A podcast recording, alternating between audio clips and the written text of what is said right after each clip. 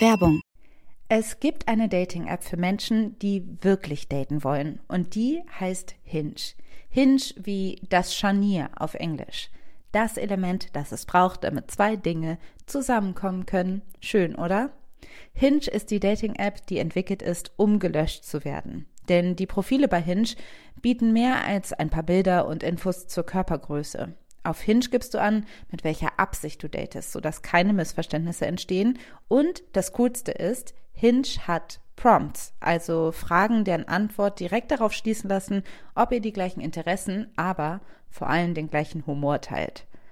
Und Hinge möchte Dating wirklich für alle zu einem schönen Erlebnis machen, weshalb Hinge zusammen mit der LGBT-Organisation GLAD Prompts für die LGBTQ-Plus-Community entwickelt hat.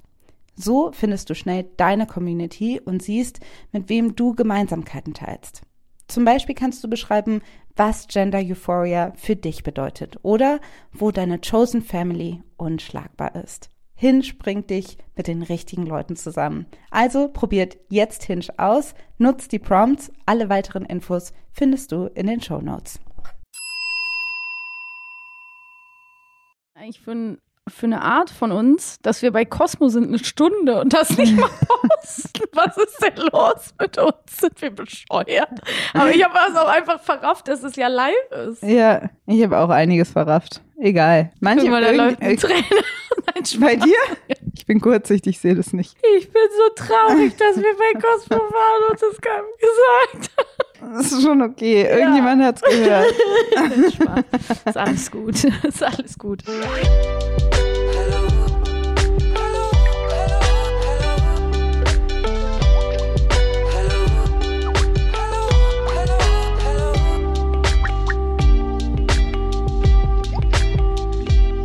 Hallo und herzlich willkommen zu Feuer und Brot, dem Podcast von Maxi und Alice. Wir sind in Folge 73. Wir sind, wo wir am liebsten sind, bei Maxi auf dem Sofa. Und ich begrüße dich, Maxi. Hello. Hallo, hallo. Wie hallo. geht's? Ganz gut. Ähm, wir sind beide ein bisschen platt. Wir haben uns auch schon ähm, eben ein bisschen konzentrieren müssen. Wir waren nämlich so eben bei Cosmo zu Gast im Radio. Das ist nicht das erste Mal an diesem Tag, dass wir vor Mikro sind und genau. reden. Wir hatten eine Live-Schaltung und haben natürlich niemandem Bescheid gesagt, weil so sind wir. Wir ja. ähm, machen Vielleicht habt ihr es gehört, vielleicht aber auch nicht. vielleicht aber könnt ihr es nachhören, vielleicht aber auch nicht. Das haben wir nicht vorher recherchiert. Aber ähm, ja, und danach sind wir schön nach Hause gefahren, um jetzt unsere Juni-Folge aufzunehmen, zu der ihr eingeschaltet habt. Das ähm, ist sehr schön. Wie geht's Ja. dir denn, Alice? Es geht. Es ist ein grauer Tag Mhm. und gerade steht viel an, Ja. was aber auch okay ist, weil ich bin viel weg dieses Jahr. Das äh, Mhm. kriegen ja die Hörenden dieses Podcasts auch mit. Für die Juli-Folge werde ich auch schon wieder nicht da sein, weil ich, für mich geht's wieder in die USA. ja. Family Matter. Eine, also was Schönes, eine Hochzeit. Ja, Sehr schön. Das wird bestimmt toll. Ich bin gespannt, ähm, wie das für dich wird und freue mich über schöne, schöne Fotos und ähm, gönne dir deine schöne Reise. Dankeschön. Wie geht's dir denn? Habe ich doch eben schon gesagt. Hast du schon Mhm, gesagt? Hab angefangen. Aber in der letzten Folge haben wir ja damit angefangen, dass äh, du mich fragst, wie es mir geht. Und dann sage ich so, bla bla bla bla bla. Und du so, ja, mir auch, danke. Vor allen. Dingen habe ich äh, die Pause rausgeschnitten, weil eigentlich gab es so eine Stille dazwischen. Ja, weil ich so überlegen musste, wie es mir eigentlich geht und was ich jetzt antworte. Das hatte nichts mit dir zu tun. Ja, ich I'm weiß, sorry. ich weiß. Schon okay. Das Schon war noch okay. nach meiner ähm, Corona-Infektion und so weiter. Bla bla bla bla bla. Jetzt geht's dir aber wieder, bis deine Stimme klingt wunderbar. Ja, ich hoffe. Also ich hoffe, das bleibt so. Ähm, tatsächlich hatte ich heute Morgen ein bisschen Halsschmerzen. Also hm, ich hoffe einfach, ich will einfach nicht nochmal Corona kriegen. Es wäre cool, wenn das an mir vorbeigeht. Ich meine, Ja. man kann es ein zweites Mal ja auch, ohne dass es so super schlimm wird, schaffen wie du. Hoffe, wenn es passiert, ist es so. Aber ich möchte immer noch weiter aufpassen und Ja. möchte das nicht nochmal haben. Ich hatte ganz schön Halsschmerzen. Aber das hatten wir ja schon letzte Folge, Ja. das Thema. Let's get on. Mhm. Get on with it. Was sollen wir direkt anfangen? Wir haben nämlich ein Thema heute, was auch, wir lieben's. Es ist aber ein bisschen kompliziert. Aber es wird spannend. Genau. Aber es ist, schwierig auch einen Titel. Wir haben lange oder wir suchen noch nach einem Titel. Eigentlich ist die Frage für diese Folge heute, ähm, was ist eigentlich real? Es ist eine Folge, die man so ein bisschen im Zusammenhang sehen kann zu unserer vorherigen Folge Genau. über Scammer, weil wir haben äh, über HochstaplerInnen und über BetrügerInnen geredet und da haben wir ja schon angedeutet, dass wir aber eh schon in einer Gesellschaft leben, die viel vorgibt zu sein, was sie nicht ist. Also, dass das irgendwie normalisiert ist durch Werbung, durch InfluencerInnen, durch Social Media. Mhm. Und in dieser Folge möchten wir ein bisschen mehr auf diese Art von, das ist nicht unbedingt Hochstapel, Hochstaplerei, Hochstapelei, Hochstapelei. Ja. Hochstapelei. Aber es hat einen massiven Einfluss auf unseren Begriff von Realität und, Wahrheit Wirklichkeit. Mhm. und Wirklichkeit. Und das kann ganz kleine Auswirkungen haben, aber es kann auch ziemlich starke Auswirkungen haben. Also es beeinflusst irgendwie, wie wir uns anziehen und wie wir unser Essen kochen und ob wir uns hübsch finden oder nicht. Mhm. Es kann aber auch eben zu Radikalisierung führen und ähm, solche Sachen. Also, Oder genau unsere Lebenswirklichkeiten oder die Welt, äh, die Gesellschaft beeinflussen. Du hattest ja auch in der letzten Folge schon angesprochen, dass es ja im Prinzip, also du hattest die These aufgestellt, ne, wer sozusagen irgendwas verkauft oder in den sozialen Netzwerken unterwegs ist mit einer Persona, wer ist eigentlich in dem Sinne kein Scammer, also kein, wer gibt nicht vor, irgendetwas zu sein, wer entwickelt nicht eine Art Narrativ. Also das Mhm. soll ja heute auch so ein bisschen ähm, in der Folge vorkommen. Wie erzählen wir eine Realität über uns? Wie wird sie uns erzählt? Und was macht das auch mit unserer Art von Beziehungen? Wie setzen wir uns mit anderen Leuten im digitalen Leben in Verbindung? Und was sind da vielleicht Irrtümer, denen wir aufsitzen? Und äh, wo verschwimmt Erzähltes und Realität? und Das was ist so hat das alles mit Kapitalismus zu tun? Am Ende darf man gar nicht- Spoiler, it's Capitalism. Das sagen wir jetzt in jeder Folge. nee, aber ähm, wenn wir mal darüber nachdenken, Mhm. dass viele von uns mittlerweile Freundinnenschaften pflegen, die zu einem großen Teil auch über Social Media funktionieren. Also wir haben, das fällt mir immer wieder auf, wir haben so viele Kontakte, dass es fast gar nicht möglich ist, ohne so eine quasi Rundmail, Mhm. was Social Media eigentlich ist, was dein Social Media Profil ja ist, eine Nachricht an ganz viele Leute Ja. äh, zu schicken, dass man die gar nicht mehr aufrechterhalten kann. Das fällt mir immer auf, wenn ich eine Social Media Pause mache, Ja. dass ich merke, okay, auf einmal ähm, weiß ich gar nicht mehr, was XY macht und gleichzeitig habe ich gar nicht die Kapazität, mit allen Leuten einzeln in Kontakt zu Nee. treten. Und gleichzeitig fällt ja auch manchmal auf, dass wir manchmal vergessen, mit wem wir alles auf Social Media in Beziehung sind. Also Ja. dass wir dann irgendwie vielleicht ähm, einem Arbeitskollegen, einer Kollegin begegnen und die sagt, ah, was, du, du hast ja gestern das und das gemacht. Und man denkt so, hä, woher weiß sie das? Aber oh, man hat es auf Instagram Ja, ja, gepostet und sie hat die Story gesehen. Gleichzeitig ist es so, dass wir in unserem Social Media Feed ja nicht nur unsere Freundinnen haben, sondern wir haben einen ausgewählten Kreis zwar, der können wir aber einladen eigentlich oder zusammenstellen, wen wir wollen. Mhm. Und dann ist neben unseren Freundinnen, unseren engen Freundinnen auch welche, die wir nur nicht so gut kennen, manche Leute, die wir ein bisschen cool finden, aber auch Megastars wie Rihanna oder Beyoncé. Genau. Und alles findet auf der gleichen Plattform statt. Ja. Was ja schon eine Art von Illusion uns vormacht, dass wir so ein bisschen denken, ach ja, wir kriegen ganz viel mit. Von denen genauso wie von unseren FreundInnen und Bekannten.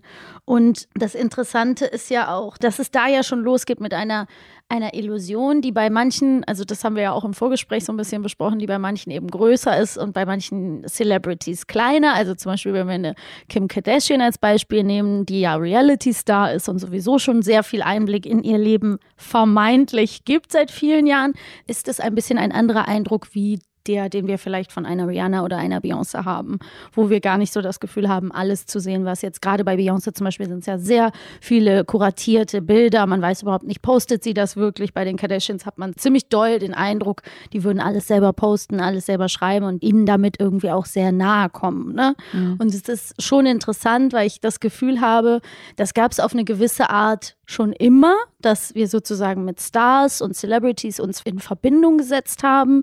Das krasseste Beispiel ist vielleicht, wenn sich Bands getrennt haben. Ne? Als wir mhm. klein waren, wurde immer gesagt, Take That, die große Trennung, das war mhm. damals eine Katastrophe. Many of the fans had camped outside the studio since early this morning. This afternoon, their idols broke from a recording session to go out and meet them. They promised they would say goodbye to the fans in person. For many, it was a dream come true, but for some, it was too much. Two girls fainted, two girls collapsed with asthma.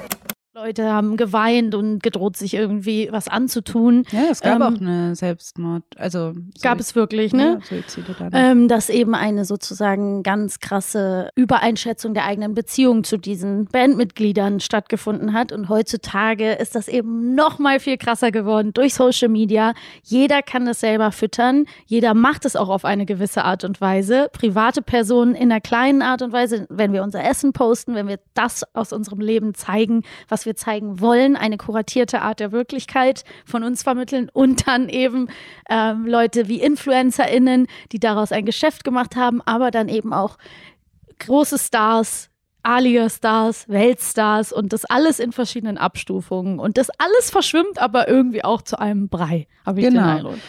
Ja, und das alles zu einem Brei ähm, verschwimmt, hat auf jeden Fall was mit der Plattform zu tun. Mhm. Also, dass wir alles auch auf einer Plattform konsumieren. Und diese Beziehungen, die du gerade beschrieben hast, ob man die früher zu Take That mhm. hatte oder heute zu Kim Kardashian, die haben auf jeden Fall einen Namen, die nennt man parasoziale Beziehungen. Ja. Also wenn man in einer Beziehung steht mit einer Person, wo die eine Person aber nicht weiß, dass man in einer Beziehung steht. Also man hat parasoziale Beziehungen früher eigentlich hauptsächlich zu Personen des öffentlichen Lebens gehabt. Mhm. Und dadurch, dass Social Media diese Frage auch mehr auflöst, wer eigentlich eine Person des öffentlichen Lebens ist, man könnte argumentieren, dass jede Person, die ein öffentliches Profil hat, eine Person des öffentlichen ja. Lebens ist, ähm, kann man natürlich parasoziale Beziehungen haben zu Leuten mit vielen FollowerInnen oder zu Leuten mit wenig FollowerInnen. Was zur parasozialen Beziehung gehört, ist eben auf der einen Seite so ein bisschen dieses Missverhältnis, dass man meint, Leute zu kennen, die man eigentlich nicht kennt und mhm. dass man eben Dinge ja, komplett persönlich nimmt, dass man ja. äh, meint, wenn mich diese Person kennen würde, dann wären wir bestimmt gut befreundet, ja. dann würden wir uns bestimmt gut verstehen. Oder wenn irgendjemand was macht, was dir nicht gefällt, dass du persönlich sauer bist oder enttäuscht oder dass du dich aufregst über die Person und ihr Verhalten. Und ähm, das ist natürlich eine Dynamik, die es total krass gibt auf Social Media, die auf der einen Seite sage ich mal, in einem kapitalistischen Rahmen entweder genutzt werden kann, ja. also wo Leute sagen können, okay, das genau das möchte ich, da greife ich mit rein, dass mich Leute so sehen wie ihre Freundinnen oder es kann natürlich irgendwie ein Fluch sein, dass du das gar nicht möchtest und dass du ähm, dich dem nicht entziehen kannst. Es hat ja auch immer zwei Seiten. Ich meine, wir kennen das ja auch vom Podcasten. Ne? Wir kriegen, mhm. haben ganz oft schon äh, die Nachricht bekommen, oh, es ist so schön, man fühlt sich, äh, als würde man mit euch diskutieren oder Leute schreiben uns, ich würde gerne mal mit euch sprechen. Du hast das in vielfacher Ausführung erlebt. Du hast ein sehr großes Instagram-Profil, postest jetzt weniger. Ähm, auch da kann man nochmal drüber sprechen, ne?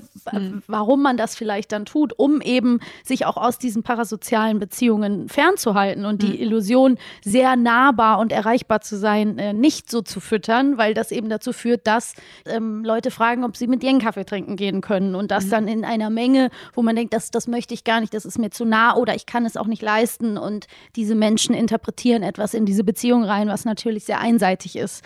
Mhm. Ähm, und das kann natürlich in allen Größen stattfinden. Ne? Das ist lustig, weil ich habe nicht so ein großes Profil, aber wenn mir dann Leute schreiben, oh, ich habe was Grünes gesehen, ähm, mhm. da habe ich an dich gedacht oder so. Also da sieht man ja, wie, wie weil ich auf meinem Instagram-Account immer sehr viele grüne Sachen anhabe und sehr publik aus Joke mache, meine, mhm. meine Lieblingsfarbe ist grün, hat sich das dann so verselbstständigt. Und das ist ja eigentlich ein ganz gutes kleines Beispiel für so, wie man Dinge zu seiner Marke machen kann und sich ganz klar dafür entscheiden kann, ich zeige etwas und dann wird mir etwas entgegengebracht. Und es mhm. ist ja in allen möglichen Arten und Weisen, also nutzbar für Marketing oder was auch immer. Also jetzt fällt mir zum Beispiel noch das Beispiel Tom Holland und Zendaya ein, die mhm. im letzten Jahr Promo für den neuen Spider-Man-Film gemacht haben, die ganz doll, ganz süß geflirtet haben in den äh, Interviews und man das Gefühl hatte, einen Einblick zu bekommen in ihre Beziehung. Und ich war auch großer Fan. Ich habe das sehr genossen, im Winter diese Videos anzugucken. I say, yeah, he was funny, wasn't he? Yeah, funny one And she says that all the time. Because you, you just said funny one yeah. Hey, he's funny one Yeah, he was funny, wasn't he? It was funny, wasn't it? One That. That. funny one that.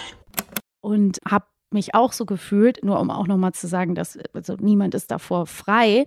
Ich habe mich auch so gefühlt, als würde ich die ganz gut einschätzen können und als kann ich, ich sehe, dass da was ist. Ich sehe die Chemistry. Ich weiß, dass die in echten Paar sind und ich glaube, das zu wissen. Genau, ne? du würdest so. dich auch gut mit denen verstehen. Du, deshalb ist man ja auch manchmal so enttäuscht, wenn man, Mhm, das ähm, ist es, ja. wenn man Leute dann in echt trifft, dass man denkt, huch, ähm, erstmal ist man konfrontiert Mhm. damit, dass man so viel über die Person weiß oder die so ein Teil im Leben ist und man selber natürlich nicht. Ja. Weil ich mich manchmal gefragt habe, was das auslöst, dass Fans, gerade wenn wir schon bei Take That waren, so zusammenbrechen und anfangen Ja. zu heulen Ja, und irgendwie komplett alles entgleist. Wenn du tatsächlich eine Person siehst, in die du unsterblich verliebt Mhm. bist, als kleine, wenn du Robbie kleiner Williams Wurm. siehst, als Teenage Girl Ja. und du bist extrem verliebt in den und denkst, das ist das ist quasi in deinem Kopf, es ist dein Freund. Es Ja, ist, ja, du bist, natürlich, Und klar. dann siehst du die Person und natürlich kann der Moment nie das erfüllen, Mhm. was du schon alles ähm, dir vorgestellt hast, weil das quasi so ein Kollaps ist dieser, dieser parasozialen Beziehung in, in dem Moment Ja. eigentlich. Mhm. Eine Konfrontation ähm, damit. Und was aber ja interessant ist, ist, dass, ja klar, Take That und so hat auch schon damit gespielt. Die wussten ganz klar, Mhm. die Zielgruppe sind hauptsächlich junge Frauen, junge Mädchen, die die hören. Das heißt, sie haben natürlich auch ihr Image denen irgendwie Klar. zugespielt. Aber ich finde, durch Influencerinnentum ist das natürlich nochmal sehr viel stärker geworden. Ja. Also da hast du nicht nur ähm, irgendwelche Bravo-Poster, die du dir aufhängen kannst und nicht irgendwelche Interviews nur, die du in irgendwelchen Magazinen liest, sondern die sind, wie gesagt, in deinem Telefon und du kannst den ja auch schreiben. Also Mhm. du kannst, natürlich konnte man früher Fanpost schreiben, aber dadurch, dass das wirklich keinen Unterschied machst, ob du jetzt auf die Story von Ariana Grande Mhm. äh, reagierst ja. oder von deiner Tante, fühlt sich das halt natürlich nochmal, Ja, glaube ich, viel krasser an. Und es ist ja auch so, dass die Stars immer mal wieder so kleine Krümel auswerfen Ja. können. Sich wiederum Leute gesehen fühlen oder ausgewählt fühlen oder dass man denkt, da ist eine Beziehung da.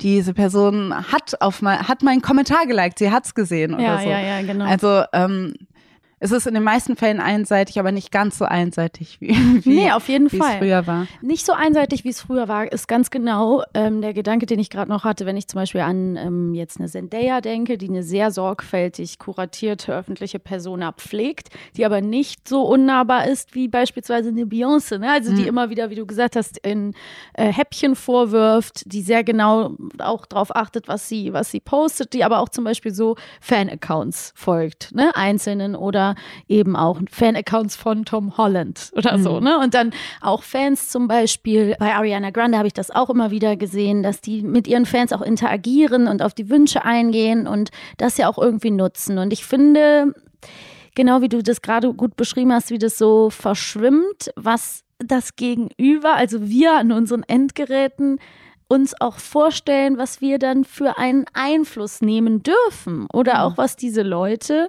denen wir ja folgen oder deren Inhalte wir konsumieren, da sind jetzt vielleicht äh, Zendaya und Ariana Grande gar nicht mehr so die besten Beispiele, weil die ja auch Musikerinnen sind oder Schauspielerinnen, dass uns aber zum Beispiel gerade, wenn es so Personas gibt, ne, also InfluencerInnen zum Beispiel oder Leute, die einfach für ihre vermeintliche Authentizität so über Nacht berühmt werden, dass wir da auch nochmal ganz anders die Illusion haben, zu überprüfen, ob das, was die uns vermitteln, auch stimmt. Ne? Also das ist auch so ein neuer Aspekt, der dann dazu kommt. Ja, total, weil das ist ja, also ich glaube, wir sollten mal ein bisschen nochmal auf diesen Begriff Persona eingehen. Mhm. Ja, super weil gern. Persona kommt eigentlich aus der Psychologie, ist von Carl Gustav Jung geprägt und ähm, bedeutet eigentlich das öffentliche Selbst, also das, was du präsentierst.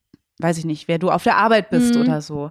Aber mittlerweile ist Persona auch im Marketing gibt es das ganz oft. Also in der Formatentwicklung haben wir auch mal Personas erstellt Mhm. als Zielgruppe. Ah ja, Ähm, aber eine Persona ist quasi eigentlich das, was du der Öffentlichkeit präsentierst. Und in einer Zeit, wo die Öffentlichkeit also sehr viel größeren Raum eingenommen hat, wo wir sehr viel mehr über uns erzählen, permanent uns Mhm. erzählen durch Social Media, ist diese Persona natürlich total einnehmend. Sie ist eben nicht Mhm. mehr so, dass man sagen kann, okay, das bin ich auf der Arbeit, ich gehe ins Büro, also Mhm. so ein bisschen altmodisch jetzt gedacht, aber ähm, ich gehe ins Büro, dann bin ich da diese Person, bin ich irgendwie, ähm, er ist die fleißige Arbeiterin, dann gehe ich nach Hause, lege meine, weiß ich nicht, nehme meine Jacke ab und so weiter und Mhm. dann bin ich irgendwie die private Person. Das alles ist ja auch komplett aufgelöst. Ja.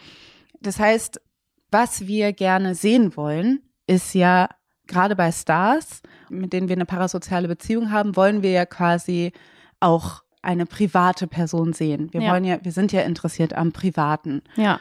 Und das heißt, es ist klar, dass Celebrities schon, dass uns das nicht reicht, die nur auf der Bühne zu sehen sozusagen und dann gehen sie wieder weg, Mhm. sondern sie müssen quasi eine ganze Persona, eine komplexe Persona kreieren, die nicht nur auf der Bühne stattfindet, sondern also die Kardashians sind ein, ein perfektes Mhm. Beispiel. Ne? Du möchtest ein, eine Erzählung über ein ganzes Leben. InfluencerInnen machen das auch. Ja. Die erzählen dir sozusagen, dass du das Gefühl hast, du hast ein rundes 360-Grad-Bild, Ja. obwohl dem natürlich überhaupt nicht so ist. Nee, natürlich nicht. Und du willst es eigentlich als Fan auch nicht. Du möchtest ja, das Paradoxe an Persona ist ja, dass du auf der einen Seite möchtest du was total Authentisches haben, Ja.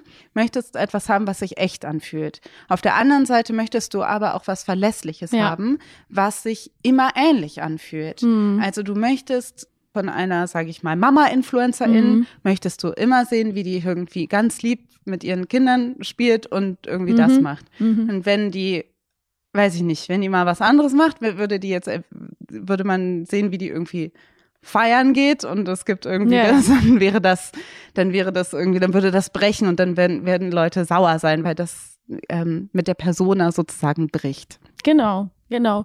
Du hattest als Beispiel noch in der Vorbereitung auch ähm, nur so als Metapher dafür zum Beispiel Comedians genannt, ne? weil Comedians bilden sozusagen dieses, schaut, das ist meine Arbeitspersona. Ähm, Sie bilden das sozusagen total gut ab, dieses, äh, ich ziehe mir, ich nehme jetzt einfach mal, keine Ahnung, das Beispiel von ähm, Teddy, ne, unser äh, Teddy Tecklebrand, den wir lieben, ähm, der zieht sich einfach nur ein Schnurrbart an und ist Antoine, ne, und äh, das Unter, früher hat er das Unterhemd, jetzt hat er seine Arbeitsamtjacke, ähm, oder er hat diese coolen anderen Klamotten und die Perücke und ist Percy. Und dann weiß man, der, dem fällt das total leicht, in diese Rolle zu schlüpfen. Und dann nimmt er das, die Sachen wieder ab, die Requisiten. Und ist dann wieder Teddy.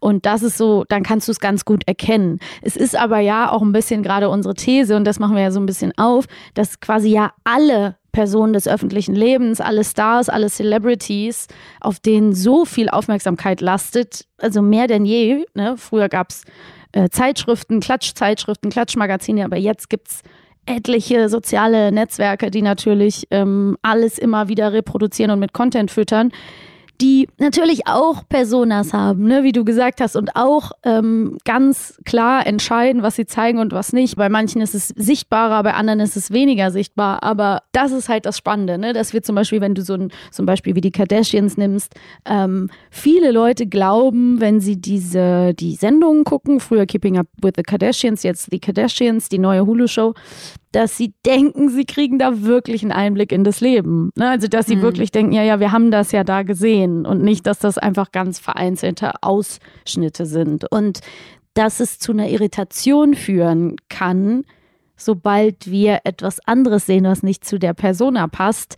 Ich muss ganz so. kurz mal äh, zurückspringen noch mit den Mhm. Comedians, weil ich Ah, nicht ja. weiß, ob man das ähm, Verstanden unbedingt hat, okay. verstanden hat. Ich glaube, dass, also Comedians spielen ja damit, dass Mhm. es, dass sie es ist ja sehr offensichtlich, dass Ja. die Persona haben. Also bei Teddy, der macht das jetzt irgendwie mit unterschiedlichen ähm, Figuren, da wird das ganz klar, aber es gibt ja auch so jemand wie Atze Schröder oder früher Colbert, das war auch eine Kunstfigur. Z-Way ist jetzt irgendwie auf Social Media ganz Mhm. oft, die ist auch eine Persona. Ja, es gibt einfach so ein paar Leute. Chicken Shop auch, ne? Diese Blonde, die diese Chicken Shop Interviews macht äh, kenn ich aus, nicht. ah, äh, aus UK. Das, die ist mir gerade auch noch eingefallen. I love how you can just go from like not awkward to awkward like that. Oh, oh, well, I'm not awkward. We met before No, we didn't. the camera switched We on. yeah. didn't. No, we She's didn't. She's actually a very personable, lovely you you person. can't. You, Okay. so, and I'm not awkward. So, No, no.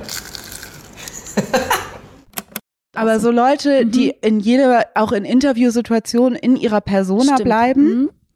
Wo du gar nicht weißt, wer die in, also du weißt, das ist gespielt, aber du weißt nicht, wer die in echt sind sozusagen. Aber du, du akzeptierst, dass das eine Persona ist, dass es eine Kunstfigur ist oder Borat oder so. Die spielen halt damit, die bleiben halt in Character Ja. und äh, tragen die Persona auch in, in sag ich mal, Real-Life-Situationen, begegnen denen auch so in, sag ich mal, jeglichem öffentlichen Raum. Ja, verstehe. Und dann kann es sein, dass Comedians dann, wie Cordula Strattmann, die hat ihre Persona dann irgendwann mal abgelegt oder so, oder hier ist Cindy aus Marzahn oder so. Bessin, ja. Genau, also das kann dann auch sein, dass sie, die, aber wie gesagt, das ist zuerst nimmst du die, du weißt vorher nicht, wer, du Nee. weißt nicht, wer die sonst sind und ähm, Gillette Eiche, keine Ahnung, es Ja, gibt du so würdest viele, sie gar nicht erkennen im echten Leben. Genau, oder du denkst, die sind halt so. Ja, und ja. das ist natürlich auch, die sind natürlich, also natürlich ist ein Teil von denen auch authentisch, aber sie haben, äh, sie spielen was, das ist allen bewusst, aber du weißt halt nicht, wie viel davon jetzt gespielt ist. Und so, das wollte ich aber nur Mhm. noch mal sagen als Beispiel. Dann auf der anderen Seite ist es aber natürlich ein Handwerk. Also die wissen ganz genau, das ist Persona und hier lege ich das ab und so weiter. Ja. Äh, das ist es ganz getrennt. Und dann wiederum, sage ich mal, bei Stars gibt es natürlich auch Leute, die sich da dessen bewusst sind, dass sie sagen, das ist meine Persona, das bin nicht ich. Ich habe eine Persona für die Öffentlichkeit und lege das ab. Andere, und ich würde sagen, öfter jüngere Stars, InfluencerInnen, bei denen kann das auch öfter verschwimmen. Aber um dann jetzt wieder darauf zu kommen, wo das zum Beispiel, mh, wo das gebrochen ist, Ja.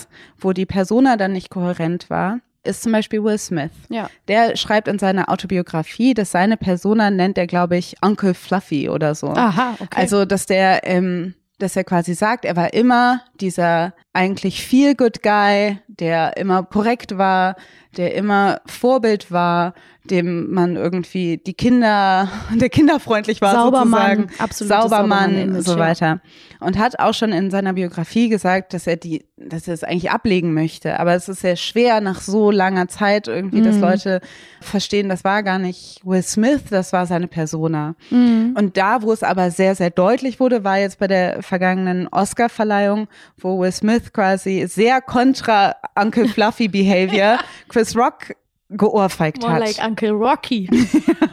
More like- genau. Und das ist ein interessanter Moment, weil dann, wenn sowas passiert, sind die einen total überrascht und denken, wie kann das sein? Und die anderen sind so, ha, ich wusste es. Ich wusste, dass dann mehr hintersteckt als, als das, was du uns gezeigt hast. Also da ist eine permanente, ich glaube, bei jeder Person ähm, des öffentlichen Lebens ist so eine permanente Neugierde, Ja. dass das, was oder auch ein gewisses Bewusstsein, dass das, was du präsentiert bekommst, dass da aber noch mehr hintersteckt, dass da aber noch mehr ist und dass du irgendwie die ganze Zeit versuchst, da irgendwie hinterzukommen. Insbesondere, wenn du das Gefühl hast, die Persona wirkt unauthentisch. Voll.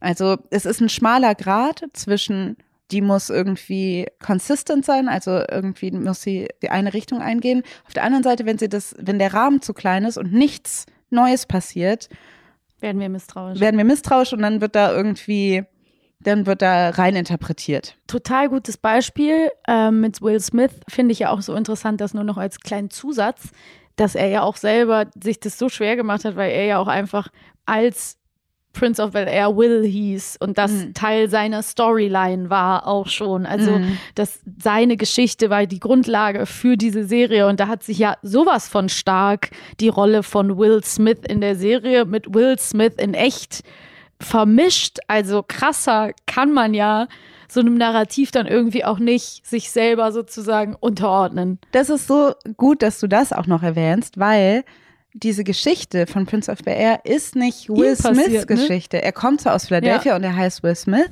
aber der Mensch, der die Geschichte geschrieben hat, ist eigentlich die Geschichte von jemandem, der aus Compton kommt. Ah, ja, siehst Und von du. Compton Mhm. nach Bel Air, das ist jetzt auch jetzt nicht einmal über die Küste geflogen, ist einfach nur in unterschiedliche Teile äh, Los Angeles Mhm. gezogen.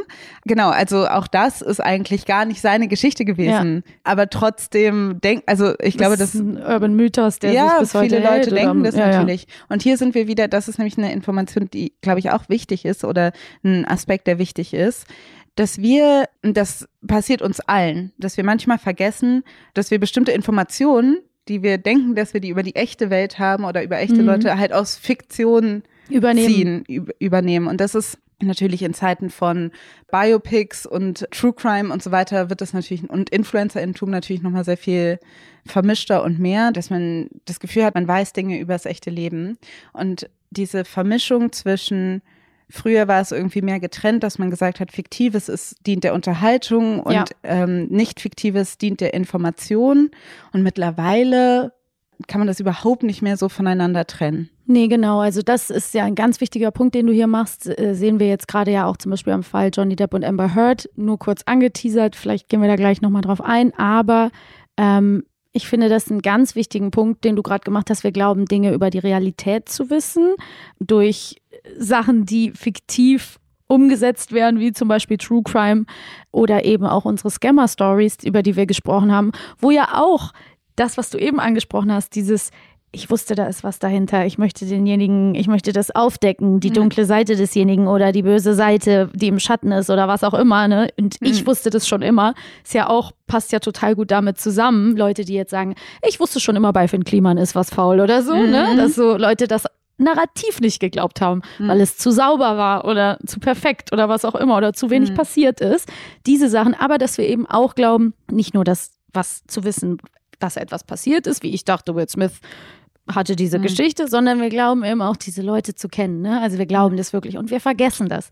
Davon bin ich auch total betroffen. Also das, ich sage ganz ehrlich, da, das passiert einem nicht, weil man irgendwie keine Medienkompetenz hat, sondern weil es wahnsinnig schwer ist, Weil diese es- Realitäten zu unterscheiden. Es ist auch einfach Neurowissenschaft. Also man kann, es gibt Studien, die zeigen, dass selbst wenn du weißt, dass eine Geschichte gelogen ist, dass du trotzdem sie irgendwo abspeicherst und dass deine Wahrnehmung von Wahrheit beeinflusst. Also selbst, ja, ich kann, ich versuche jetzt gerade irgendwie ein Beispiel zu finden, wenn ich sage, mh, Elefanten werden nachts pink oder so. Mhm. Also du weißt, es ist eine Lüge, du weißt, es stimmt nicht. Aber trotzdem hast du diese Vorstellung, dieses Bild jetzt in deinem Kopf und es wird, es bleibt in deinem Kopf Ja. sozusagen. Das ist jetzt irgendwie, ich weiß nicht, ob das jetzt so das beste Beispiel ist, aber dass du halt, sobald du mal was gehört hast, wenn du dich nicht komplett anstrengst, wird das auch immer schwerer. Ich als Person, die ja als Journalistin, Ja. als Formatentwicklerin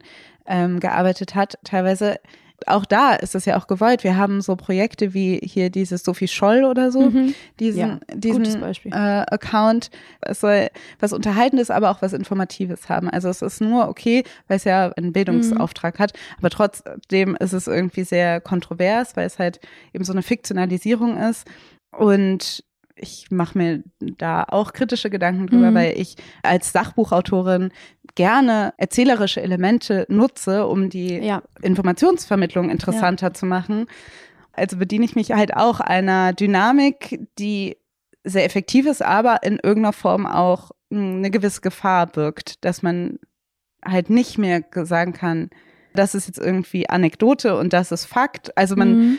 man, ja, es schwimmt, äh, es verschwimmt miteinander. Und dieser Account wurde ja auch unter anderem immer wieder sehr stark kritisiert, ähm, weil man merkt und den Kommentaren und der Rezipierung der jungen Leute entnehmen konnte, dass viele es nicht unterscheiden können, dass nicht alles 100% Wirklichkeit ist, sondern dass eben Dinge umgedeutet, mehrdeutig sind auf diesem Kanal auch, ne? Aus journalistischer Sicht hat man ja auch das Gefühl, man kommt in diesen Zugzwang, Mhm. dass man sich dieser Art der Informations auf, also wie Leute Informationen verarbeiten, anpassen muss. Dass man nicht mehr die Wahrheit, okay, man bleibt streng einfach bei seinen Texten und bei seiner, bei seiner klassischen Nachrichtensendung und so Mhm. weiter und seinen Zeitungsartikeln, weil die Leute werden das nicht konsumieren. Redaktionen denken, wenn wir nicht auf TikTok sind, wenn wir nicht auf Instagram Mhm. sind, dann werden junge Leute sich nicht mit den Nachrichten beschäftigen oder sie werden halt nur Fake News ausgesetzt Ja. sein.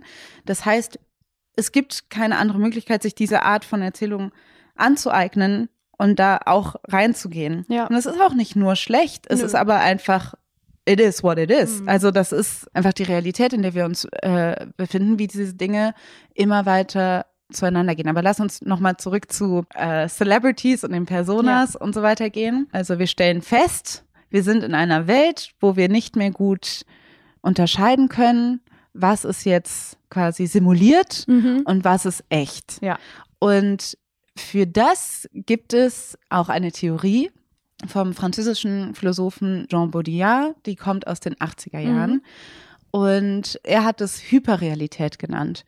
Jean Baudrillard ist einer der ganz wichtigen Figuren im Postmodernismus, beschreibt quasi die Zeit, in der wir leben, wo es so viele Erzählungen gibt und so viele Bubbles, Richtungen und so weiter. Also, dass man ein Problem hat, von einer Wahrheit äh, zu sprechen, auf die wir uns alle einigen Ja. können. Und Hyperrealität beschreibt quasi, wenn Simulation und Realität immer weiter so verschwimmen, dass Mhm. du nicht mehr sagen kannst, was wahr ist und was nicht. Und das ist, glaube ich, ein ganz großer Teil unserer Welt. Ich fand ein schönes Beispiel aus einem der äh, YouTube-Videos, was äh, wir zur Vorbereitung angeschaut haben. Das Beispiel, ähm, um es zu veranschaulichen, wenn man uns jetzt auffordern würde, eine Prinzessin zu malen, würden wir wahrscheinlich eher eine Prinzessin malen, die einer der Disney-Prinzessinnen ähnelt, als dass wir eine Prinzessin malen würden, wie wir sie auf einem Ölgemälde in der neuen Nationalgalerie Mhm. sehen würden. Also Mhm. da hat sozusagen eine postmoderne Version unsere Wahrnehmung so überschrieben oder ersetzt, dass wir diese Wirklichkeit als Wirklichkeit empfinden. Genau, sie beeinflusst wieder unsere Referenzpunkte. Also in der Hyperrealität sind quasi die Ursprungspunkte aufgelöst. Es ist immer schwerer, Dinge zurückzuführen auf einen bestimmten Eine Wahrheit. eine Wahrheit, einen Ursprung. Also was hat das mit Personas zu tun? In Zeiten von Social Media ist es ja so, dass man nur teilweise unter Kontrolle haben kann, also wie diese Person rezipiert wird Ja. und vor allen Dingen dadurch, dass es beidseitigen Kommunikationsweg gibt zwischen Fans, theoretisch zumindest zwischen Fans und, und Stars, haben Fans natürlich irgendwie Einfluss Ja. darauf. Und InfluencerInnen zum Beispiel äh, nehmen das ja auch auf. Sie sagen, was soll ich heute anziehen? Was, Mhm. wie wollt ihr das, was soll ich heute essen oder so weiter? Ja. Also es ist quasi, dass du auch zulässt, dass Leute irgendwie deine Realität beeinflussen. Aber abgesehen davon ist es ja auch so, dass Leute quasi deine Geschichte weiterspinnen. Ja. Also es gibt Fan-Accounts, es gibt Leute, die irgendwie anfangen, quasi über dich Gerüchte zu streuen und dann werden diese Gerüchte beeinflussen wieder das echte Leben, weil du irgendwie, weil dann alle Leute denken, es sei wahr und dann bist du irgendwie, dann musst du dich irgendwie dazu verhalten oder so. Ja. Und dann ist es für manche Leute auch, für manche Fans, die eine parasoziale Beziehung mit dir führen, macht es gar keinen Unterschied mehr, ob das jetzt wahr ist oder nicht, Ja. weil sie ja eh nur eine Beziehung führen mit einer Erzählung von ja, dir. ja, genau. Und dann führen manche Leute eine Beziehung mit, ich sag jetzt dir, Mhm. aber mit Nee, nee, einem klar. Star, wo sie denken, das und das ist wahr über diese Person und andere Leute führen eine Beziehung, die denken, das und das ist wahr über eine Person. Klar. Manche Leute denken bei Megan Thee Stallion, sie wurde angeschossen und andere denken, sie wurde nicht angeschossen oder so. Was wahr ist, wird irgendwie sekundär und du schaffst es gar nicht mehr, das einzufangen. Genau, und da sind wir nämlich wieder an dem Punkt, dass das Reale wie Unterhaltung äh, konsumiert wird. Ich finde das Beispiel gut mit Megan Thee Stallion. Dann geht es darum, auf welcher Seite bist du? Bist du auf Seite Megan Thee Stallion äh, oder Tory Lanez oder welche willst, willst du dich auf keine Seite stellen? Aber wo wir das gerade, was du gerade ähm, anschaulich ähm, beschrieben hast, in komplett überzeichneter Form gerade abgebildet sehen. In Deutschland ist zum Beispiel mit seit der Trennung von Bibi und Julian, also Mhm. Bibis Beauty Palace, die wahrscheinlich größte YouTuberin aus Deutschland und ihrem langjährigen Freund äh, Ju- Julienko heißt er, glaube ich, auf YouTube, ähm, die auch zwei Kinder haben und sich jetzt gerade getrennt haben. Ähm, von Bibi sind Bilder aufgetaucht, wie sie ihren Manager oder einen, einen Arbeitskollegen küsst und niemand weiß so richtig, was war zuerst da, waren erst diese Bilder da oder erst das Gerücht der Trennung. Ist auch ein bisschen egal. Ich bringe das Beispiel nur auf, weil es absolut und zu 100 Prozent das abbildet, was du eben beschrieben hast. Weil der Aufschrei, das mag sich jetzt für viele Leute, die vielleicht so alt sind wie wir oder etwas älter, läppisch anhören, aber der Aufschrei ist riesengroß. Das ist sozusagen das YouTube-Traumpaar aus Deutschland. Damit sind die Kinder groß geworden. Ne? Die schreiben überall hin, wenn die nicht mehr zusammen sind, glaube ich nicht mehr an die Liebe. Ne? Das heißt, Bibi und Julian haben ein Bild, ähm, sowieso eine Realität von Liebe, von Beziehungen verkörpert und für Leute bricht gerade eine Welt zusammen, weil sie aber natürlich auch eine parasoziale Beziehung mit den beiden führen und das Gefühl haben, die ganz, ganz, ganz gut zu kennen und zu wissen, was da vor sich geht, dass es ja eine Option wäre, dass Bibi und Julian schon seit drei Jahren getrennt wären und einfach ein gut laufendes Businessmodell am Laufen halten. Das darauf, also darüber denkt ja gar keiner nach. Ich meine, das klingt dann wie so eine Verschwörungstheorie, aber beweisen kann es niemand. Ne? Also es könnte sein, es ist eine der zig mannigfaltigen Optionen. Und das Interessante ist, dass die ganzen Fans und FollowerInnen verstanden haben, dass ihr Follow und ihr, ihr Folgen, ihr Content, ihr Teilnehmen, ihr Engagement sozusagen eine Währung ist, mit der Bibi und Julian Geld verdient haben und mit der sie groß geworden sind auch. Und sie erwarten ein Statement. Also wenn ihr jetzt zu dem Zeitpunkt auf die, ähm, die ganzen Accounts von Bibi geht, dann werdet ihr sehen, wir erwarten ein Statement. Wo bleibt unser Statement? Ihr seid uns das schuldig. Nach so vielen Jahren seid ihr uns, ist uns schuldig, uns zu sagen, was los ist. Und noch eine Stufe weiter, die Leute mischen sich ein und das, was wir ja auch mittlerweile überall sehen können, jeder ist heute ein Privatdetektiv. Jeder kann ähm, investigativ recherchieren und Insta-Stories von vor zwei Jahren rauskramen und sagen, da im Hintergrund hat man schon gesehen, dass Bibi den gestreiften Schal anhatte, den sie jetzt von Timothy geschenkt bekommen. Also so, ne? Ja. Dieses Level. Und dann komme ich später auch nochmal drauf vielleicht, aber ganz neues Level, diese Körpersprachenanalyse, ja. Also für mich ist das, da denke ich schon so lange drüber nach, das ist auch ein neues Level von gefährliche Narrative, weil natürlich diese Körpersprachenanalysen einerseits total unvollständig sind, weil alles Mögliche kann geschnitten und in Zeitlupe gemacht werden, schneller gezeigt werden, dass es irgendwie anders aussieht und die sind vor allen Dingen nicht faktisch eindeutig. Ne? Es gibt niemanden, Kannst das du das so nochmal genauer erklären? Weil ich kenne jetzt Körpersprachenanalysen. Also ich kann mir schon was darunter vorstellen, aber es ist so eine Sache, die vor allen Dingen auf TikTok stattfindet, Nee, oder? nee, nee, auf YouTube. Okay. Die ist richtig Okay. groß auf YouTube. Also KörpersprachenanalytikerInnen, es sind meistens Männer. Es ist gerade ein richtig großes äh, Business auf YouTube. It's flourishing, also es Mhm. ist wächst, es ist unglaublich beliebt.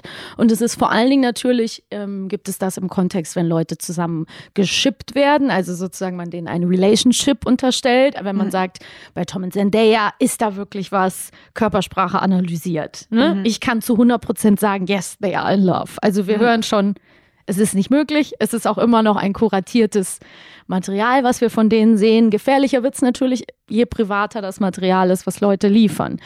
Ganz, ganz viel gibt es das zum Beispiel betreffend ähm, Meghan Markle.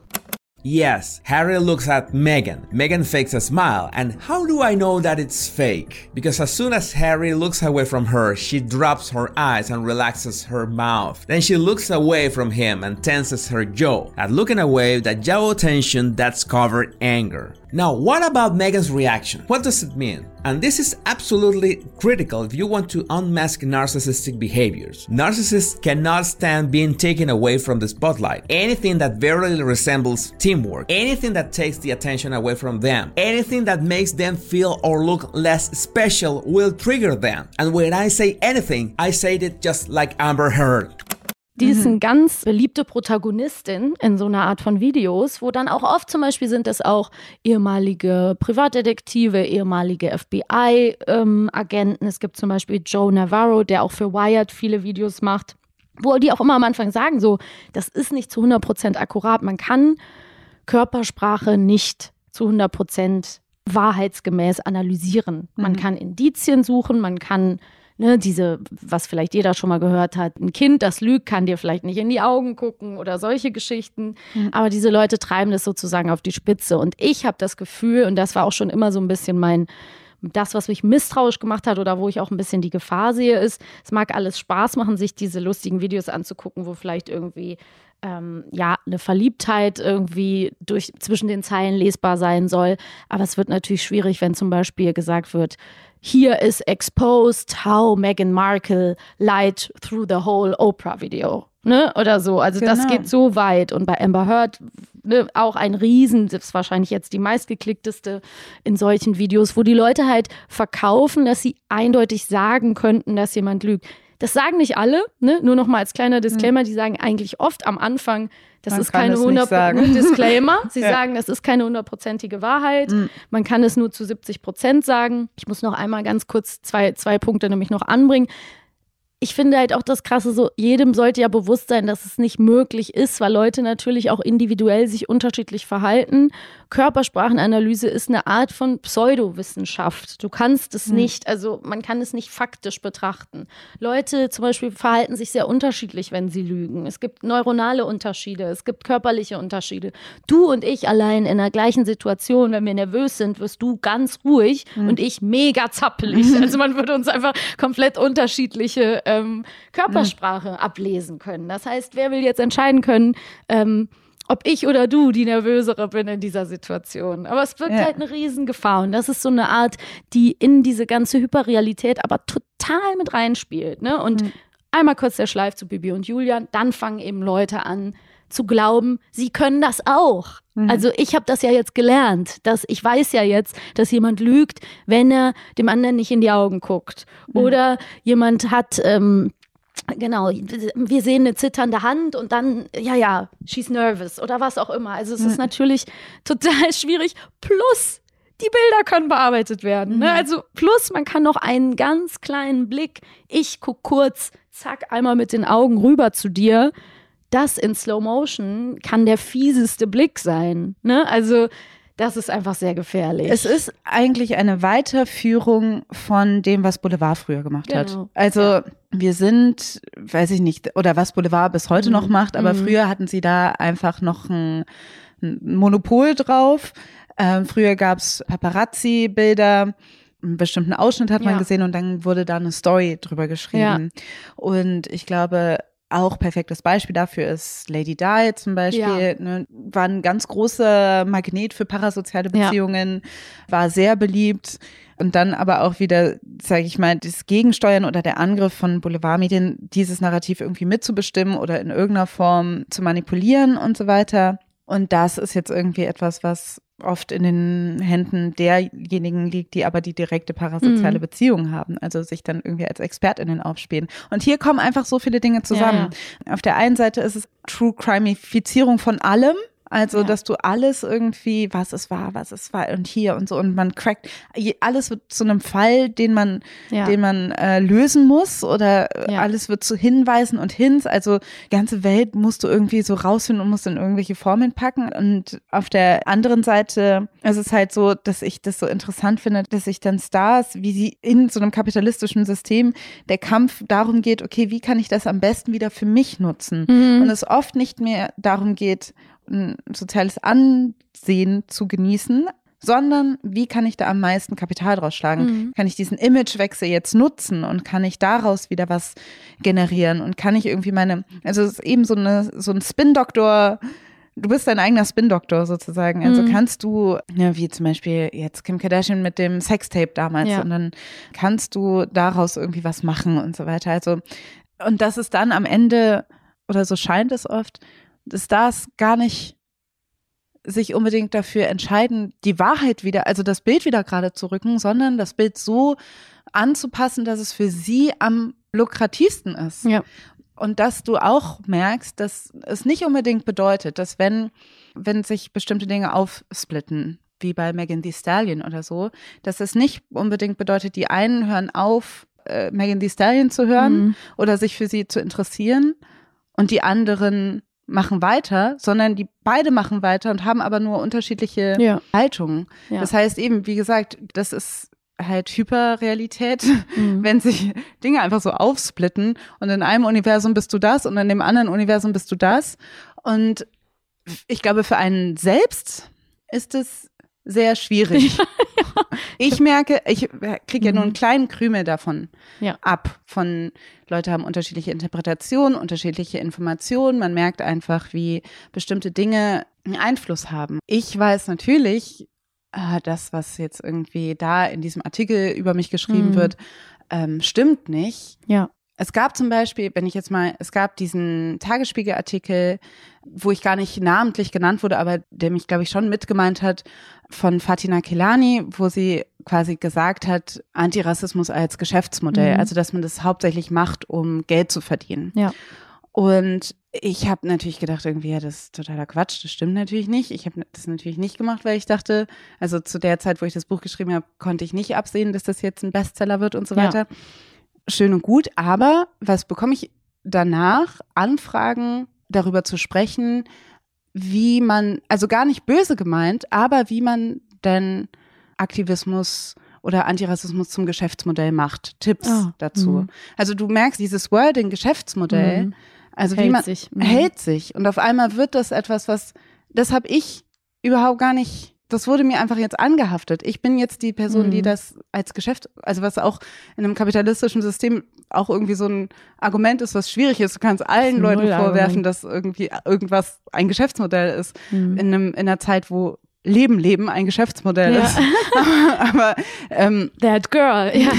aber das fand ich irgendwie interessant, wie sich, also ich habe sehr stark gemerkt, wie sich die Stimmung ähm, zum Thema Rassismus, Antirassismus in der Gesellschaft sehr übertragen hat auf die Rezeption meiner Person. Ja. Und wie, ja, wie Leute einfach, je nachdem, wen sie folgen, was sie von mir Mhm. gehört haben, einfach bestimmte Dinge denken Annehmen. über mich. Mhm. Und ich finde das ganz schwierig, damit umzugehen. Klar. Also das, ich wollte das gar nicht mehr so auf mich ziehen, aber das ist, also Mach, ich glaube, Erzähl das ruhig mal, ist doch gut. also ich, ähm, ich, die, die Sache ist halt, dass Leute quasi sagen, ja, da muss man halt mit klarkommen. Ja, genau. Weil es auch, glaube ich, und das hast du ja auch schon gesagt, die Leute sind sich ja bewusst, welche Macht sie haben und haben, Ja. stellen einen gewissen Anspruch darauf, dass wenn du eine, also es gibt so ein Denke, dass wenn du eine gewisse Öffentlichkeit hast und auch eine gewisse Macht hast, dann ist es auch berechtigt, Ja. dein Narrativ anzugreifen oder da so drauf reinzuschlagen, Ja. wie quasi eine Boulevardzeitung. Ja. Dass sie einfach sagen, das kommt, das ist quasi a Package Deal. Das Ja. kommt damit, so, wenn du, wenn du dich quasi angeboten hast, in der Öffentlichkeit zu stehen, dann musst du das auch mitkaufen, dann musst du das mit aushalten. Und wenn ich morgen einen Post über dich mache und einfach nur schreibe, wie absolut kacke du bist Ja. und das Grün die hässlichste Farbe der Welt ist oder so, das will ich nicht. Nur ein Beispiel. Es ist einfach, oh Gott, Maxi guckt ganz traurig. Nein, aber ich Ich sage einfach nicht nur, erwartet, dass ich das. Nein, Nein, aber, ich weiß aber genau, wenn das, wenn ich das so möchte, dann sage ich ja, damit Na musst ja, du klar. halt klarkommen, weil du hast es ja angeboten und dann musst du das auch Ja, aushalten. natürlich. Das finde ich halt interessant. Ja, ähm, Berühmtheit, Plattform ist Macht auf der einen Seite, Ja.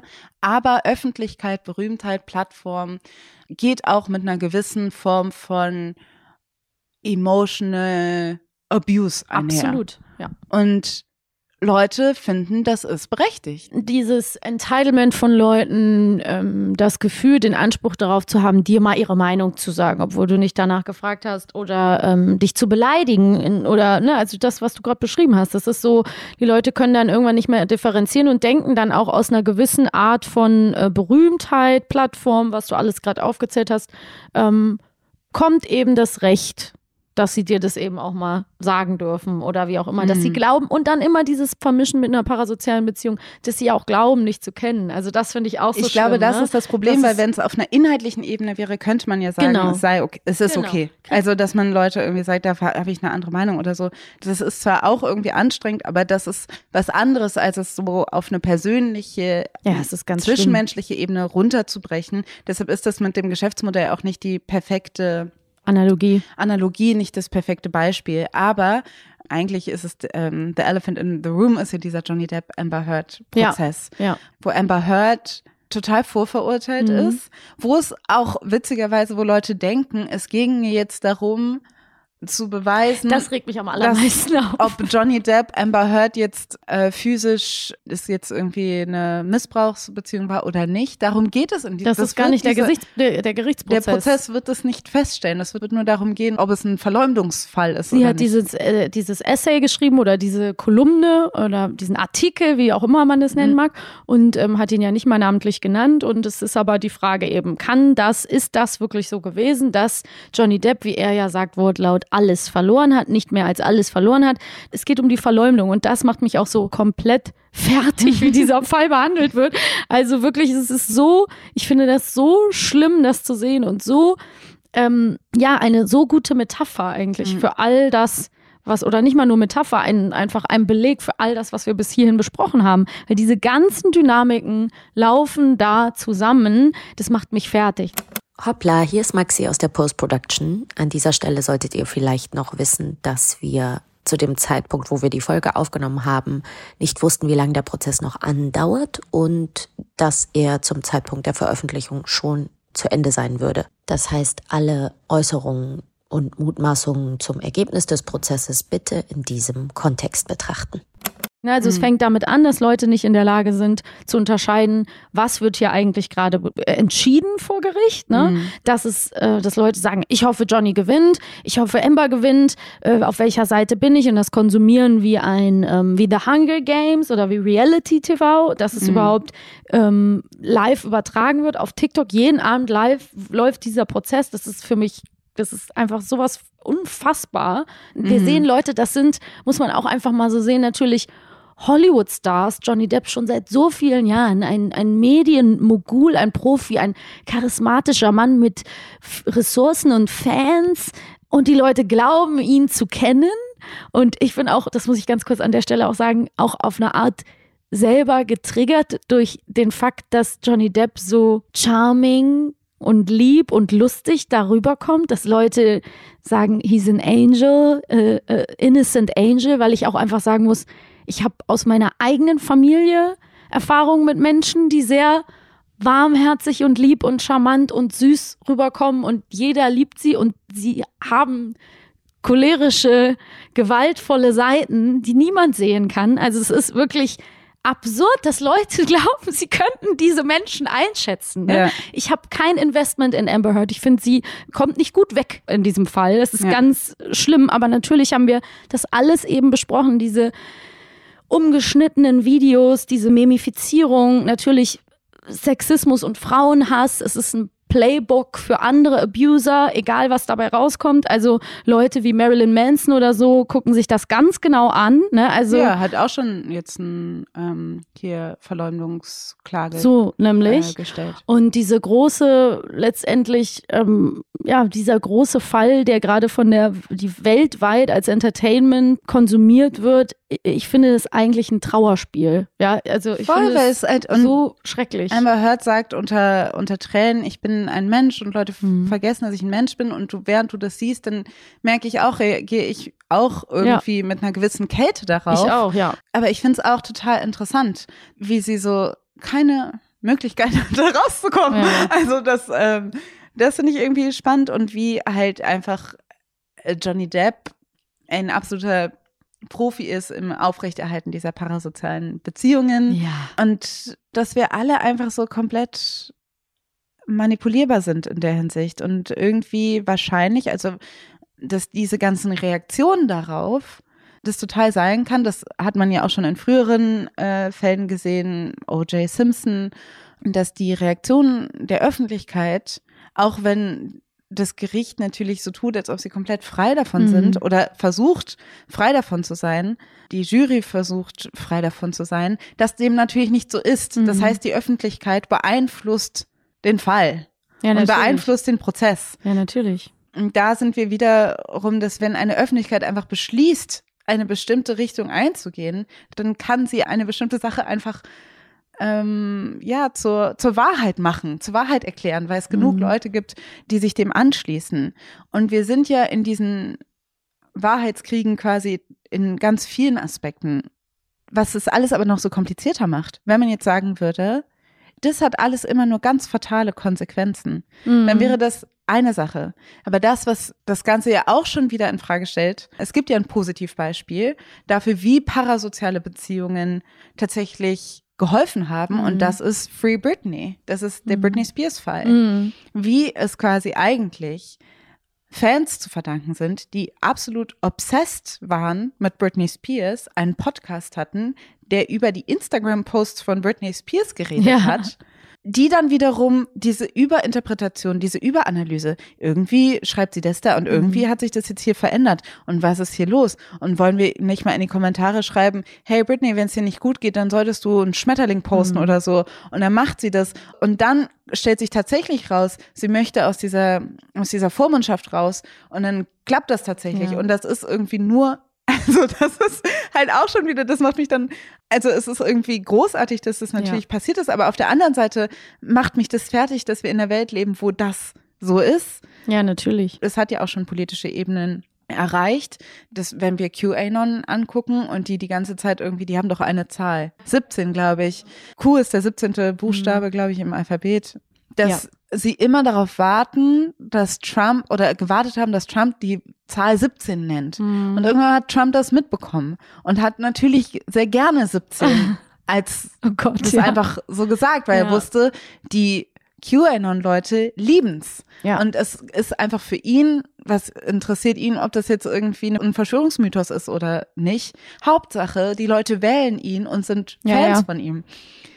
Das und, heißt, ja. das, und das hat aber natürlich ganz fatale Konsequenzen. Und das ist alles.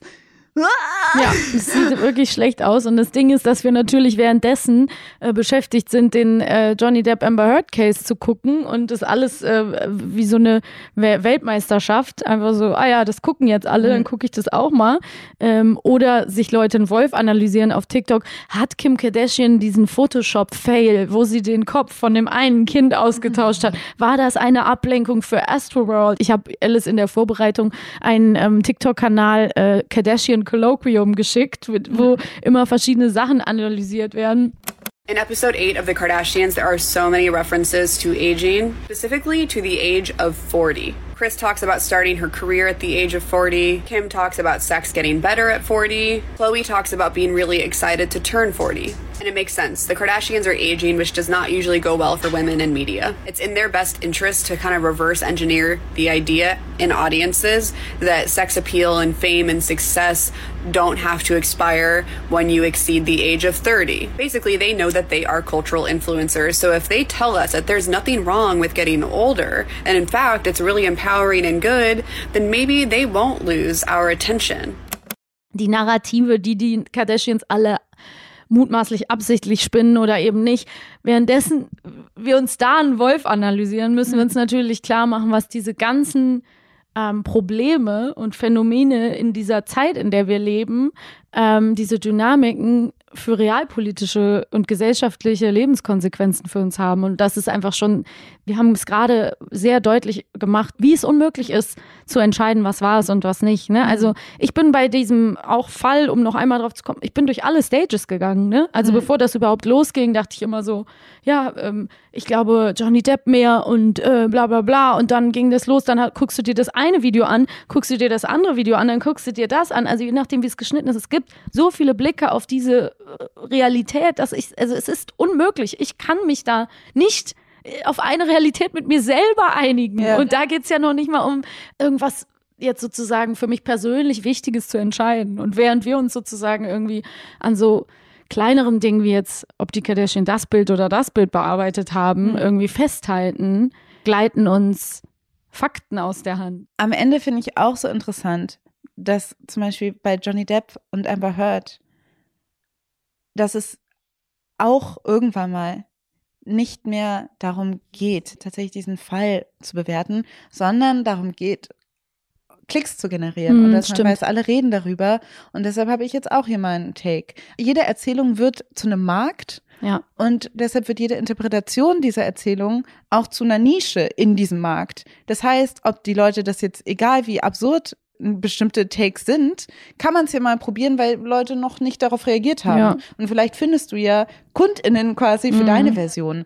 Das heißt, es ist irgendwie, also das meine ich mit, Ende ist es wieder auch Capitalism, weil ich denke, so ganz viele, besonders junge Leute auf TikTok, die wollen einfach, das ist ja eine Frage der Beteiligung, der Ja, gesellschaftlichen Beteiligung, die du dann, Mhm. dass du da einfach irgendwie mitmachst und dass du dich dafür interessierst.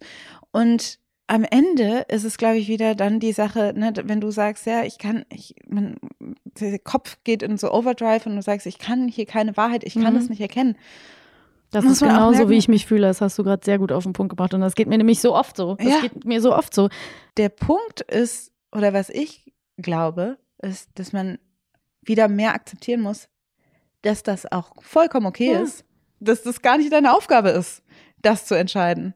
Also, dass du einfach sagen kannst, you know what? Wie auch immer ich mich entscheide oder was auch immer ich mache, ist eigentlich total egal, weil dieser Prozess wird passieren und Johnny Depp und Amber Heard werden ein Leben haben und also Mhm. ich glaube, manchmal fühlt man sich so in einem Sog, Ja, dass ja, man klar. vergisst zu sagen, eigentlich muss ich mich damit nicht beschäftigen. Ja. Eigentlich kann ich es auch einfach loslassen. Und es ist immer diese Überschätzung von parasozialen Beziehungen, dass du das Gefühl hast, du musst da irgendwie dranbleiben, du musst da irgendwie, du schuldest jetzt irgendwas irgendwem oder was. Und ich glaube, dieses, wenn du merkst, du kannst quasi Schluss machen mit einer parasozialen Beziehung wie mit Ja. einem anderen, wenn es dir nicht mehr gut tut. Und ich wünschte manchmal, Mehr Leute würden das Manche tun. Leute würden, viel mehr Leute würden das machen. Mhm. Ich würde mir auch wünschen natürlich, dass, dass viele Leute aufhören würden, diesen Markt zu bedienen. Mhm. Aber in einem kapitalistischen System ist es eine vergebene Lebensmüh, Leute zu bitten, bitte Macht keinen Content mehr. macht keinen Content mehr. nicht. Also so sich nicht darum zu kümmern, irgendwie Kapital zu sichern. Das wird, also man kann sagen, hört auf damit, aber sie Mhm. werden es nicht machen. Aber für Leute, die einfach konsumieren, ich muss sagen, da habe ich ja auch schon mit dir drüber gesprochen, dass ich merke, wenn ich diese Videos sehe oder wenn ich diese Analysen sehe, das ist ja nicht so, als ob die Leute ähm, keine Skills hätten im Analysieren oder im Storytelling, ganz im Gegenteil. Aber mich macht das extrem traurig, Mhm. dass es darum geht. Ja, ja, genau. Also ich muss mich dann auch manchmal wieder einkriegen und sagen, ja, lass die Leute einfach. Ich komme mir manchmal vor wie damals ähm, die Boomer, die gesagt haben, oh, die Spaßgesellschaft, als wir alle Talkshows geguckt haben und so weiter. Aber ähm, dieser Eindruck, dass wir dranbleiben müssen, dass wir quasi Cliffhanger haben und dass wir das Gefühl haben, dass uns das zugefüttert wird, dass wir gerne dranbleiben, bis uns das aber zu sehr einnimmt. Und das sind alles Dynamiken. Ich glaube, wenn man sich dem bewusst ist, dass Leute damit Geld machen, dass die Kardashians das perfekt raus haben, dass auch wie du, das hast du auch schon mal in, einem, in einer Podcast-Folge gesagt, dass eine Ariana Grande vor dem Album, bevor das Mhm. Album released ist, hier und da Hints gibt und das auch ein perfektes Narrativ hat, Ja. um letztendlich ihr Produkt besser verkaufen zu können. Klar. Das ist ja alles schön, wenn es Spaß macht, Mhm. aber wir kennen alle das Gefühl, dass es irgendwie keinen Spaß Ja, ja, macht genau. und dass es irgendwie zu viel ist und dass man sich dem gerne entziehen möchte. Und noch Geht es. ist, Noch. gibt es hier eine wahre Welt. Da kann man sich auch wieder mehr mit beschäftigen. Und ich weiß, ich bin hier, ich komme mir vor wie so eine Anti-Social-Media-Advokatin. Ich sage das total oft. ruhig. Aber es geht mir, also ich habe, ist so how I feel. Es ist so, fühle ich mich. Ähm, es macht mir halt immer wieder auch Sorgen, das sage ich ja auch sehr oft, so die Medienkompetenz und dass ich das Gefühl habe, ich habe eben jüngere Geschwister und ich ne, tausche mich mit denen aus und ich will irgendwie, ich wünsche mir so sehr, dass die das auch schaffen, dran zu bleiben bei diesen Dingen und irgendwie nicht alles zu glauben. Es ist so simpel, aber es ist Ja. so. Und es wird halt nicht leichter. Ich meine, wir haben ja auch noch auf unserer schönen Liste, ähm, da wollten wir ja auch eigentlich noch kurz über das Metaverse sprechen, ne? Ähm, genau, das Ja. Metaverse könnte unsere, ähm, könnte das alles nochmal sehr krass verschärfen. Also so eine Art Fortnite-Welt für alle und eine ganze, so das, wo alle nur Avatare sind und so weiter. Ähm, die Frage, was ist das, was macht das mit unserer, unserem Begriff von Wahrheit und Realität? Aber das, was ja, sag ich mal, das Problem ist zum Beispiel mit Amber Heard und Johnny Mhm. Depp, dass man sagt, okay, ich entscheide mich dafür, mich nicht mehr damit zu beschäftigen, weil ich das Gefühl habe, es ist ja fast wie so ein, du musst so eine Aktivistin für deine Aufmerksamkeit Mhm. sein, dass du sagst, das ist jetzt für mich eine Entscheidung, eine wichtige Entscheidung, mich nicht damit zu beschäftigen. Ich stelle mich dagegen, weil ich glaube, dass es wichtig, sich da nicht mit zu beschäftigen. Mhm. Aber ab einem gewissen Punkt wird die Aufmerksamkeit so hoch, Ja, ja, übertrifft, dass es so eine, übertrifft es so eine Schwelle, dass es tatsächlich vom öffentlichen Interesse ist und das, so wie wir über Amber Heard reden, es wieder einen massiven Einfluss haben könnte auf die MeToo-Bewegung und auf den feministischen Diskurs und so weiter, dass diese quasi Gossip-Sachen auf Mhm. einmal doch einen politischen Einfluss haben können. Ja. Und dass sie halt leider gerade in einer Zeit, wo, sage ich mal, von rechts diese, Mhm. genau diese Wege genutzt werden, du findest irgendwas eigentlich witzig und so weiter und dann bist du irgendwie, dann kann es einen ganz tollen Einstieg bieten in Misogynie und, ähm, Ja, und in ein Rabbit Hole und so weiter und dann kann es doch wieder politisch werden, weil du dann radikalisiert werden kannst. Ist es leider auch so, dass meine, mein großer Punkt immer so, ach, lass es doch einfach, ignorier es doch einfach Ja, nicht geht, ne? auch, sag ich mal, seine Schwachpunkte hat. Und das, da weiß ich leider auch nicht, was zu tun ist. Ich versuche trotzdem, einfach weil ich mich tatsächlich in Tiefe mit bestimmten Dingen beschäftigen Mhm. möchte und ich habe das Gefühl, meine Kapazität ist zu gering, entscheide ich mich dafür, mich nicht so viel damit zu beschäftigen und wünschte mir, andere Leute würden das auch so machen. Mhm. Aber wenn dann auch niemand hinguckt, Ich weiß, es haben ja auch viele Leute sich zu Wort gemeldet, die sagen, eben, das, das will ich ja auch nicht außer Acht lassen. So, es kommt mal ein Mann an, an die, ähm, ne, endlich an die Oberfläche und spricht darüber, dass er geschlagen wurde in einer Beziehung und das gibt es so wenig. Und es gibt eben diese Aufnahmen, wo Amber Heard sagt, so, dir wird niemand glauben und ich habe dich geschlagen und so, aber nicht, I, I hit you, but I didn't punch you und so. Also das will ich ja auch alles nicht, ich finde auch, man, ich bin da auch gespalten, ne? ich will auch das nicht wegreden. Ne? Also ich finde auch, man muss dann aufpassen, dass man nicht nur Dingen Beachtung schenkt, die in den eigenen Kram passen. Also, dass man sozusagen auch nicht sagt, ja, ich ignoriere das alles, weil das schadet me too. Also, wir müssen ja irgendwie, ich finde, man muss einfach den Mut haben, so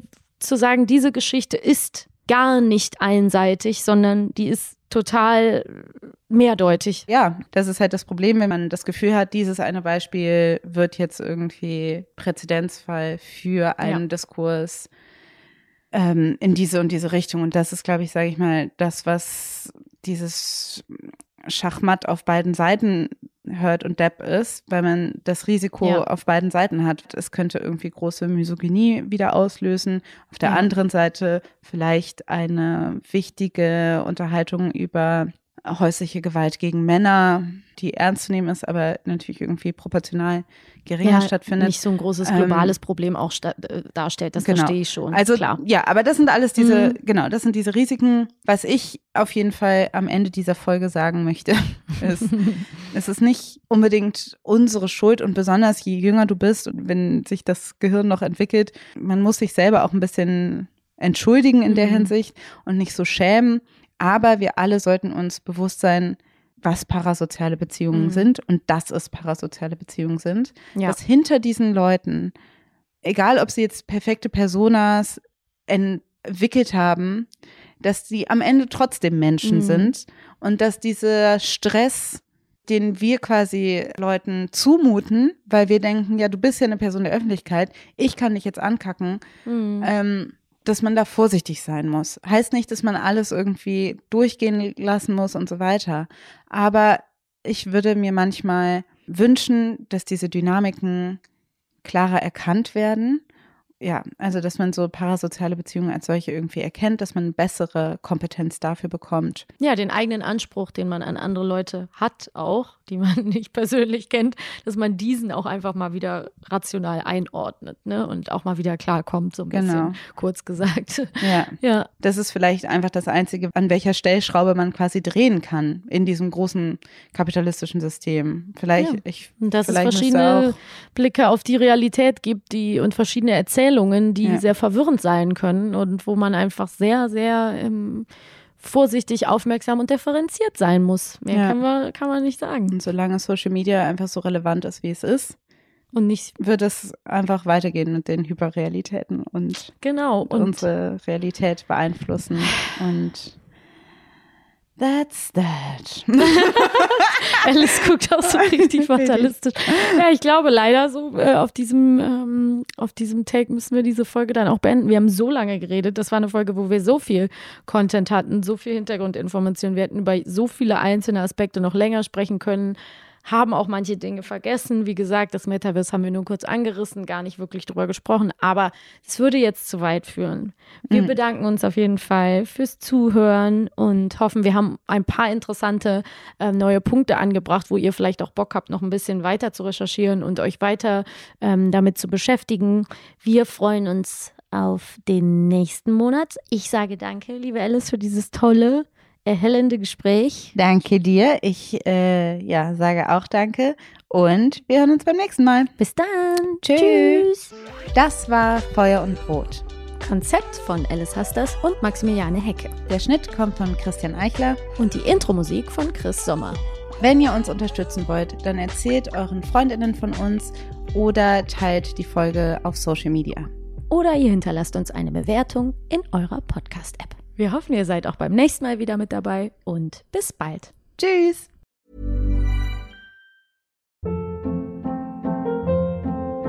Hold up. What was that? Boring. No flavor. That was as bad as those leftovers you ate all week. Kiki Palmer here, and it's time to say hello to something fresh and guilt-free. Hello Fresh. Jazz up dinner with pecan-crusted chicken or garlic butter shrimp scampi. Now that's music to my mouth. Hello Fresh. Let's get this dinner party started. Discover all the delicious possibilities at HelloFresh.com.